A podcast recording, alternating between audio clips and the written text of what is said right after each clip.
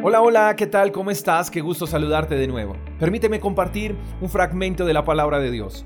Eclesiastés capítulo 7, verso 9 dice, Controla tu carácter, porque el enojo es el distintivo de los necios.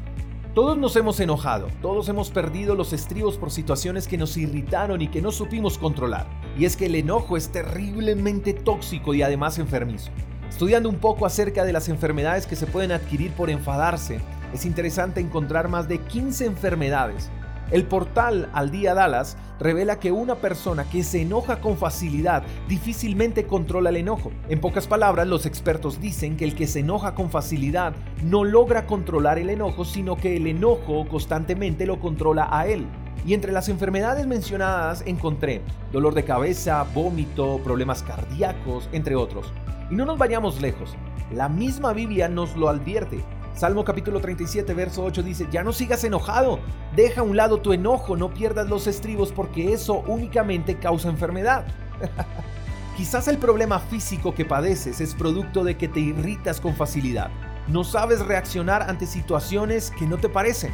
No sabes mediar, no sabes conversar y eso produce que siempre estés a la defensiva. ¿Qué tienes que hacer? Pídele al Espíritu Santo que habite en tu corazón, porque cuando tienes al Espíritu Santo, Él te da mansedumbre. Pídele dominio propio, que tome el control de tu vida. No mereces estar enfermo por causa del enojo.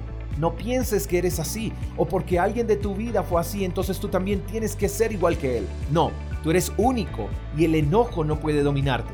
Ahora bien, no es malo enojarse, eso es algo natural del ser humano, pero lo malo es cuando el enojo nos domina cuando nos hace perder los estribos, cuando permanecemos de mal genio a toda hora, cuando no se nos puede decir nada porque de una nos encendemos como fósforos. Qué triste que en algunas relaciones alguno de los dos prefiera no decir nada o no opinar ante la reacción que pueda tomar la otra persona. O incluso con los hijos, que los hijos prefieren callar antes que decirle algo a los padres porque temen a su incontrolable reacción. Aprendamos a tener dominio propio, aprendamos a responder con mesura, no le demos paso al enojo y no nos ganemos una enfermedad por no sabernos controlar. Espero que tengas un lindo día, te mando un fuerte abrazo, hasta la próxima, chao chao. Gracias por escuchar el devocional de Freedom Church con el pastor J. Echeverry. Si quieres saber más acerca de nuestra comunidad, síguenos en Instagram, arroba Freedom Church Call. Hasta la próxima.